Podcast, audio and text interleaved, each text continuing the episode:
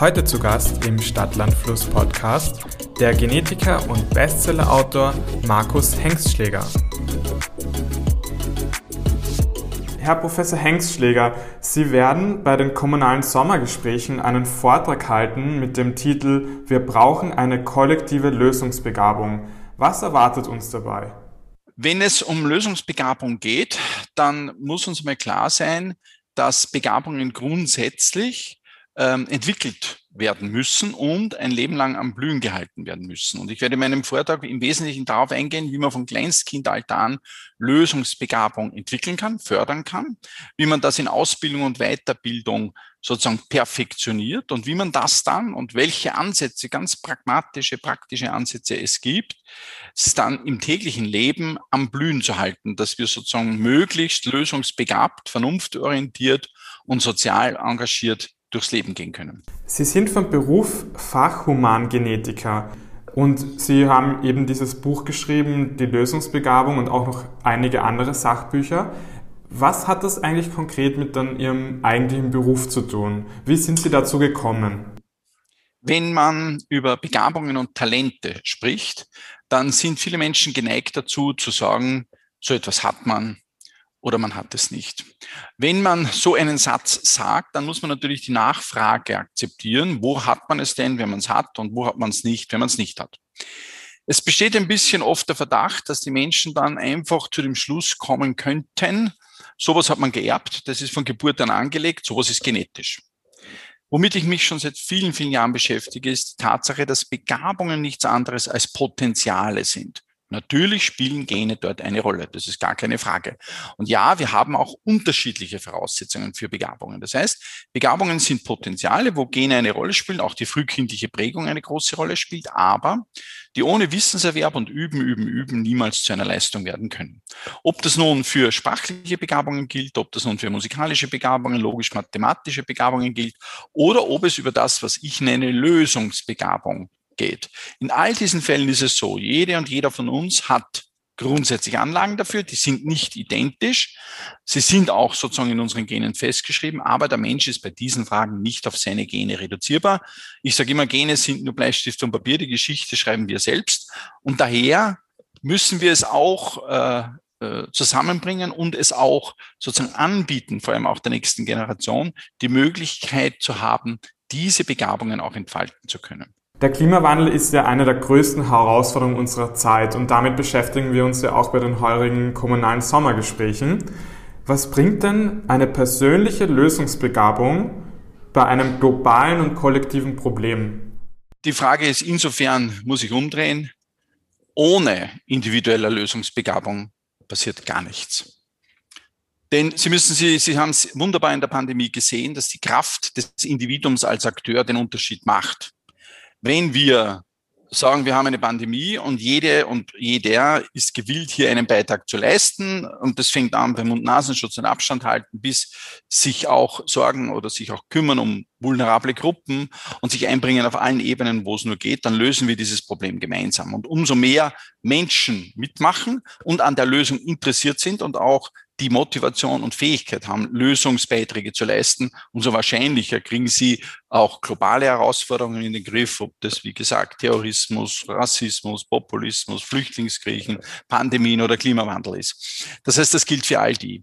Mein, meine persönliche noch Ergänzung ist, dass ich immer wieder ein bisschen geneigt bin, äh, wohl wissend, dass es viel mehr Gruppen gibt und auch wohl wissend, dass es viele Übergänge gibt, die Menschen in betreffend Lösungsbegabung und kollektiven Lösungsfindungsprozessen in drei Gruppen zu unterteilen. Da gibt es blauäugige Optimisten, die sagen, das geht sich sowieso aus, das ist sie immer ausgegangen, auch ohne meinen Beitrag, wird sich auch in Zukunft ohne meinen Beitrag ausgehen. Und die werden das schon richten. Damit sind meistens die anderen gemeint.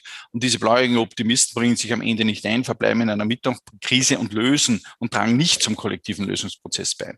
Eine zweite Gruppe sind eingefleischte Pessimisten. Auch die kennen wir alle. Das sind die, die sagen, das geht sich sowieso nicht mehr aus. Und wenn es diesmal noch einmal ausgeht, geht sich das nächste Mal auf keinen Fall mehr aus und daher ändert mein Beitrag jetzt auch nichts mehr, ich mache da gar nicht mit, weil wozu, ändert eh nichts mehr, auch die bleiben in einer Mitmachkrise. Und die Menschen, die ich lösungsbegabt nenne oder auch ganz gern Possibilisten, das sind die Menschen, die sagen, einfach ist es nicht, einfach war es noch nie. Und es ist nicht einfach, den Klimawandel sozusagen in den Griff zu bekommen, aber es ist möglich. Und äh, umso mehr Menschen sozusagen zu den Possibilisten gehören und sagen, ich leiste meinen Beitrag, auf welcher Ebene auch immer, weil ich an diesem kollektiven Lösungsfindungsprozess Interesse habe und möchte, dass der möglichst schnell umgesetzt wird, umso schneller werden wir den Klimawandel im Griff haben. Ganz einfach.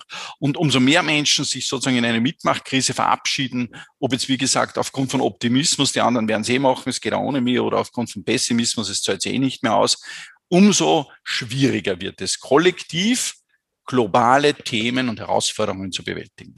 Wenn Sie das Wort Mitmachkrise verwenden, hat das nicht auch etwas zu tun mit der Grundstimmung in einer Gesellschaft, die zum Beispiel auch durch Medien ähm, definiert wird? Dazu muss ich zwei Sachen sagen. Äh, ich müsste vieles dazu sagen, weil in meinem Buch, das über 250 Seiten hat, habe ich mich sehr intensiv genau mit dieser Frage beschäftigt. In welche Stimmung kommt man denn? Sozusagen auch sozusagen im Zusammenhang mit einer Pandemie, aber mit allen anderen Herausforderungen. Und wie begegnen wir der ein Leben lang, um lösungsbegabt zu bleiben, um motiviert zu bleiben? Aber vielleicht zwei Dinge, die ein bisschen konkreter jetzt zu Ihrem, wie Sie es angegangen sind, zu Ihrem Themenbereich passen. Erstens, der Mensch der Homo sapiens, den es seit etwa 300.000 Jahren so in dieser Form jetzt auf dem Planeten Erde gibt, kennt so etwas wie einen Negativity Bias. Und der Negativity Bias entsteht dadurch, dass wir in der Evolution eigentlich immer sehr schnell konkret und, und unmittelbar wissen wollten, ob Bedrohungen oder Katastrophen bevorstehen. Daher ist der Mensch heute noch, das hat in der Evolution Sinn gemacht, nach dem Fight-or-Flight-Prinzip. Das heißt, ich muss mich ganz schnell entscheiden, Fight kämpfen oder Flight weglaufen. Und diese Entscheidung muss ich schnell, fokussiert, ohne Ablenkung fällen. Ja, und daher brauche ich so etwas wie auch einen Erregungszustand, Angst oder Furcht äh, gegenüber diesen Katastrophen oder diesen Herausforderungen, diesen Bedrohungen, damit ich schnell reagiere. Diesen Negativity Bias hat der Mensch bis heute. Er muss sich nur dem sozusagen bewusst sein. Bis heute ist es so, dass der Mensch den schlechten Nachrichten, den Katastrophen und Befürchtungen mehr Bedeutung beimisst als den guten. Das tun wir. Und das ist unser, ein, eines unserer biologischen Grundkonzepte, äh, dem wir aber begegnen müssen. Wenn wir in ein Flugzeug steigen und es wackelt, denkt ja niemand darüber nach, dass das die wahrscheinlich sicherste Fortbewegungsart der Welt ist, sondern wir denken darüber nach, ob wir jetzt abstürzen könnten. Und das ist deshalb ein Thema, und das haben Sie jetzt angesprochen, weil die Medien das wissen. Und die Medien haben das sozusagen umgemünzt in ein Geschäftsmodell, das da heißt, only bad news a good news. Und äh, stellen Sie sich das mal kurz vor, wenn Sie in, in irgendeinem Zeit im Bild Nachricht im ORF am Abend irgendwo eine Reporterin stehen sehen und die sagt, ich berichte hier aus Linz, ganz live und ganz aktuell, hier ist alles in Ordnung.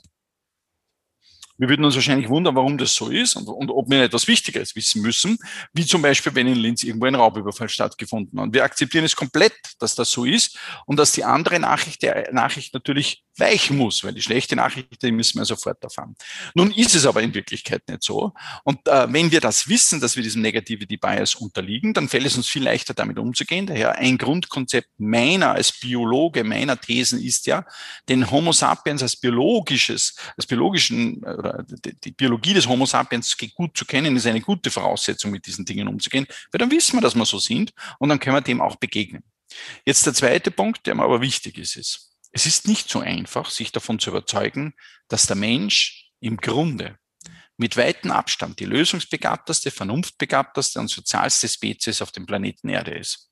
Sie müssen nichts anderes tun, als sich die letzten 100, 150 Jahre anschauen, was der Mensch mit der Lösungsbegabung schon alles zustande gebracht hat. Denken Sie nur an die Verbesserungen im Bereich Hunger, denken Sie in der Verbesserung im Bereich Bildung, denken Sie in der Verbesserung im Bereich Gesundheit, Gerechtigkeit auf dem Planeten Erde. Wie war das vor 100 Jahren und wie ist das heute?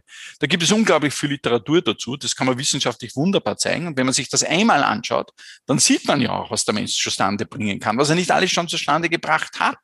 Oder? So. Und vor allem auch ganz wichtig, auch im Team. Das heißt, der Mensch ist ja ein klassischer Teamplayer und was er da im Team alles zustande gebracht hat.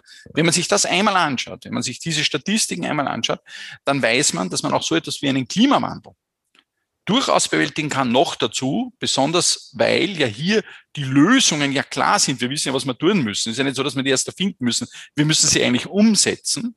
Und daher geht es jetzt hauptsächlich darum, diese Lösungsbegabung, dieses Gefühl, wir wollen kollektiv hier eine Lösung sozusagen bereitstellen, wirklich zu entfachen, wirklich aufrechtzuerhalten, äh, möglichst schnell dieses Thema sozusagen zu bewältigen. Das heißt, ich sehe das eigentlich auch so, dass ich sage, das könnte man umdrehen und sagen, ja, stimmt, wir haben einen Negativity Bias, wir neigen dazu, dem Schlechten mehr Bedeutung beizumessen, aber wenn wir uns anschauen, was wir jetzt schon alles zusammengebracht haben, sollten wir eigentlich aus logisch, vernunftorientierten, logischen Argumenten ja sagen, das schaffen wir. Könnten da eventuell Gemeinden eine besondere Rolle einnehmen, weil die ja besonders nahe bei den Menschen sind, im Gegensatz zu anderen Institutionen? Ich glaube, nach all dem, was ich jetzt gesagt habe, ist ganz klar, dass ähm, Gemeinden hier eine besondere Rolle haben. Die haben sie immer schon gehabt, übrigens, ja, und die haben sie natürlich aktuell auch, weil es ja um viele Themen geht, wie zum Beispiel, wie kriegen wir denn das hin, dass Menschen gemeinsam für etwas einstehen, gemeinsam etwas lösen. Und Sie wissen, wenn da hier die Distanz groß ist und das sehr abstrakt ist, ist das immer schwieriger, Motivation zu entfachen, als wenn es hier sozusagen Gruppen gibt, die sich vor Ort bilden können und gemeinsam ein Thema angehen können. Und daher ist vollkommen naheliegend, dass das bei den Gemeinden sicher ein Thema ist, wo sie einen enormen eine enorme Wirkung auslösen können. Die kommunalen Sommergespräche, die gibt es jetzt seit mittlerweile 16 Jahren. Wie finden Sie denn eigentlich das Format der kommunalen Sommergespräche? Was ist da Ihr Eindruck? Also ich habe ja schon teilgenommen. Das wird ja nicht jetzt das erste Mal sein. Und ich kann sagen, es sind, äh, und ich betrachte es jetzt einmal rein aus meiner ganz persönlichen Sicht, hochspannende Gespräche. Und was mir besonders gut gefällt, ist, dass sie mit einem sehr direkten Bezug zur Umsetzung diskutiert werden.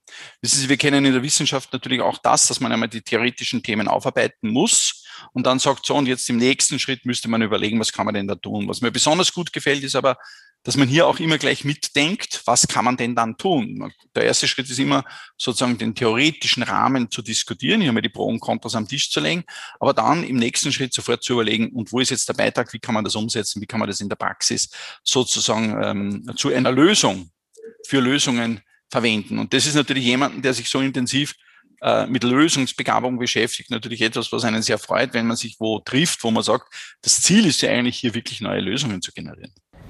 Danke für das spannende Gespräch. Ich freue mich dann schon auf Ihren Vortrag. Dankeschön.